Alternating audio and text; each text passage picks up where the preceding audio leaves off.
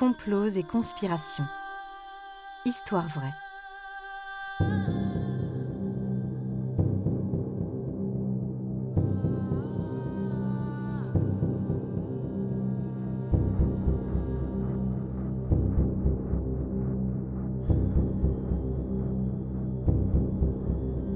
Un programme Studio Minuit.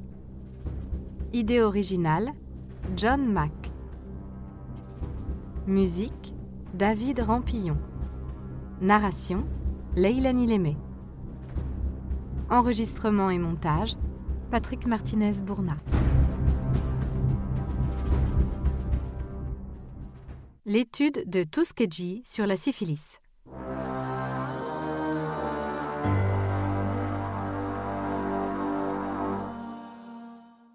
Au croisement des dérives éthiques de la science, du racisme systémique aux États-Unis et de la propension des institutions américaines au complot, l'étude sur la syphilis menée dans la petite ville de Tuskegee, en Alabama, est une bien triste histoire.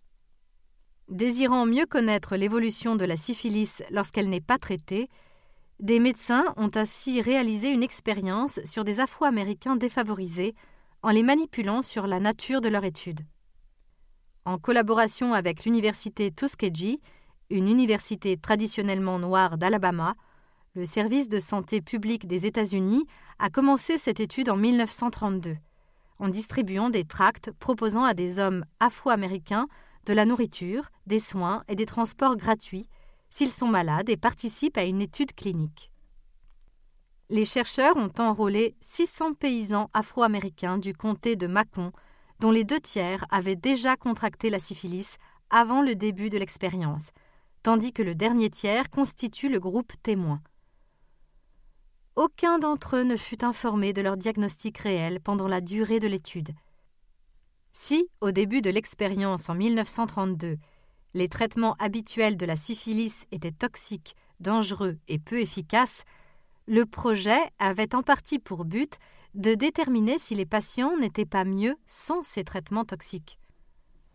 Ainsi, alors que la pénicilline était devenue le traitement courant et efficace pour la syphilis dès 1943, on a refusé ce traitement aux participants.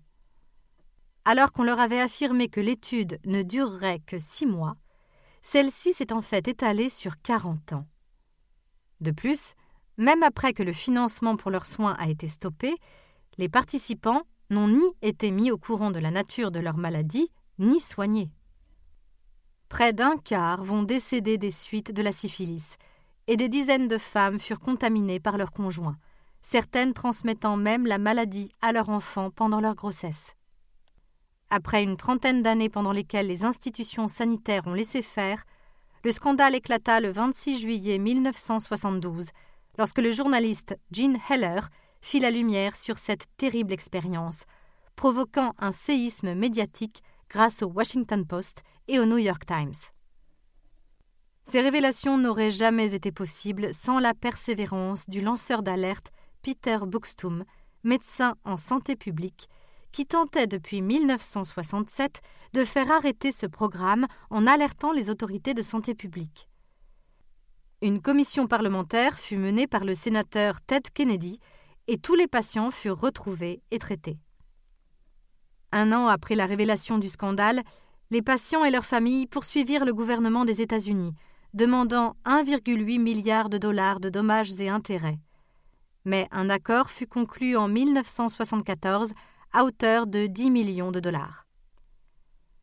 Cette triste affaire est à l'origine du rapport Belmont de 1979 qui établit les principes fondamentaux de la bioéthique en ce qui concerne l'expérimentation humaine.